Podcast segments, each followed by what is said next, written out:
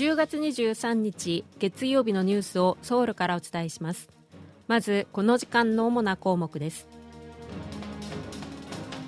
韓国とサウジアラビアは戦略的パートナー関係を一層発展させていくことで一致しました。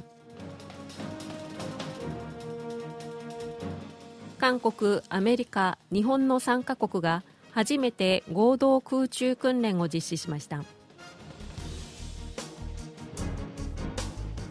今年で19回目となる文化交流イベント日韓交流お祭りがソウルで開かれ大勢の人でにぎわいました。今日はこうしたニュースを中心にお伝えします。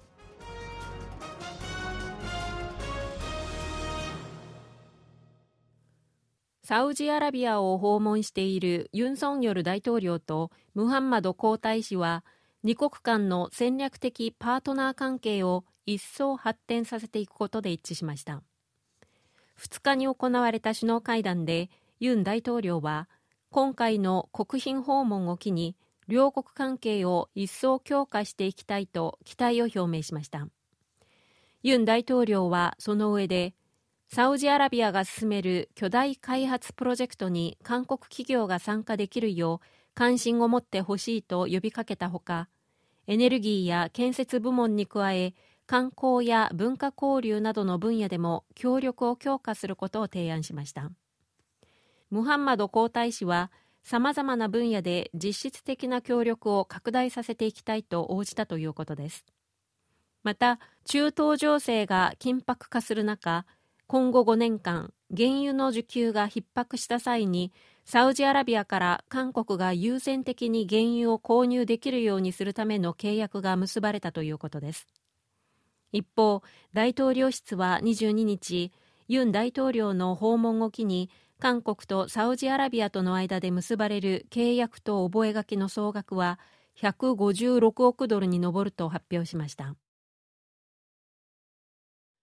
韓国とアメリカ、日本が韓半島付近の上空で初めて合同空中訓練を実施しました。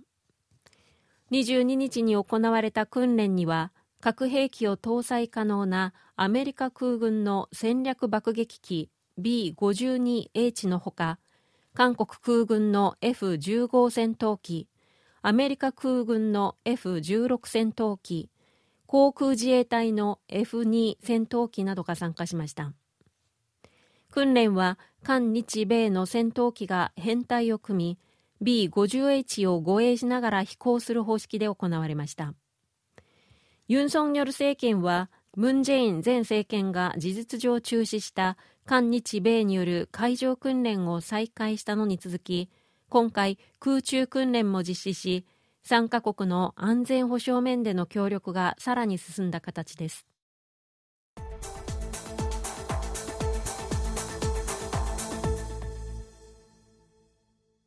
3年以上仕事に就いていない15歳から29歳の若者のうち働く気がなく学校にも通っていないいわゆるニートが8万人に上ることが分かりました。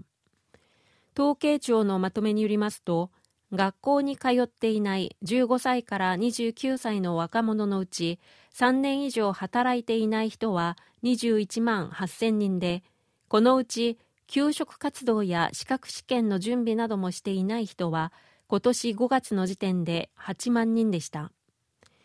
3年以上働いていない人のうち何もしていないニートの割合はおよそ37%を占めています。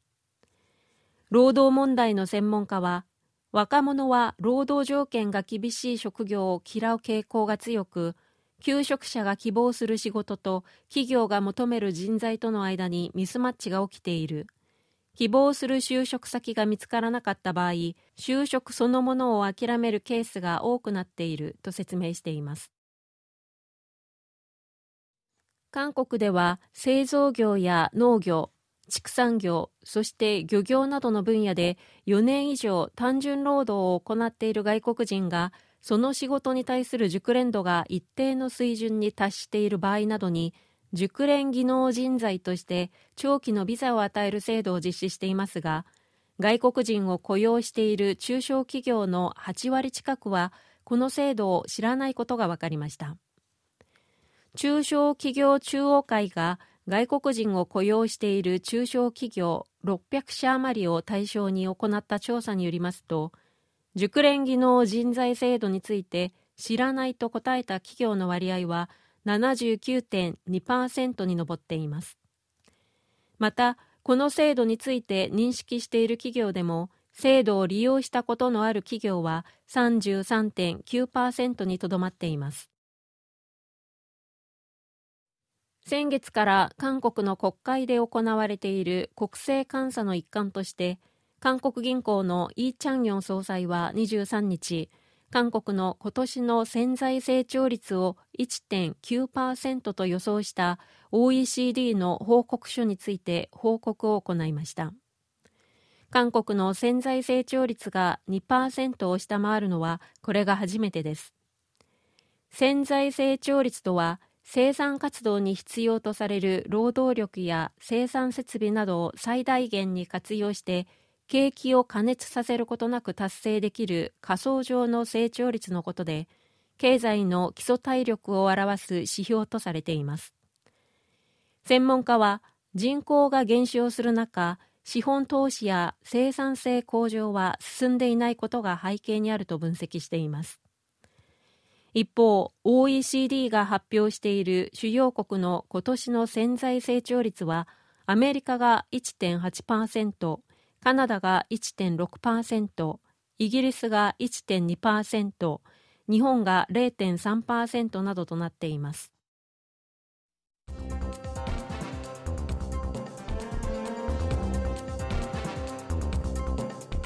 こちらは韓国ソウルからお送りしているラジオ国際放送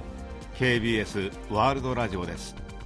ただいまニュースをお送りしています。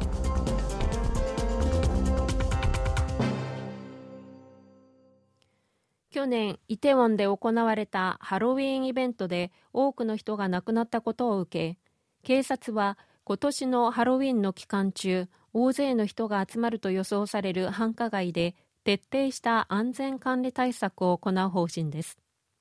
今年のハロウィンは10月31日の火曜日ですが直前となる今週末からソウルの各地ではさまざまなイベントが開かれますソウル警察庁は27日の金曜日からハロウィン当日の31日まで、ホンデやイテウォン、カンナム駅など人混みが予想される16カ所に合わせて1620人の警察官を配置します。また、人が密集するとみられる路地は一方通行にするなど通行規制を行い、人の流れをスムーズにするということです。さらに、最も混雑が予想される地下鉄のホンデイック駅、イテウォン駅、カンナム駅には犯罪やテロを予防するための警察特攻隊を配置する方針です。去年、イテウォンで転倒事故が起き、150人以上が犠牲となったことについて、警察は安全対策が十分でなかったことが事故につながったと結論付け、再発の防止に取り組んでいます。韓国と日本の関係改善が進む中文化交流イベント日韓交流お祭り in ソウルが22日に開かれ大勢の人でにぎわいました会場では韓日の子どもたちによる合唱や伝統舞踊などが披露されたほか日本の観光名所や特産品を紹介する自治体のブースに加え茶道や着物の着付けなどの日本文化を体験できるコーナーも設けられ人気を集めていました。日韓交流お祭りは国交正常化40年を記念して2005年に始まり今年で19回目となります。両国関係が悪化していた時期も毎年開催されてきましたが今年は関係改善が進む中共に描く未来をテーマに開催されカンナムにある大型複合施設コエックスの会場は多くの来場者でにぎわいました。開会式には文化体育観光部のユーインチョン長官や外交部のオーヨンジュ第二次官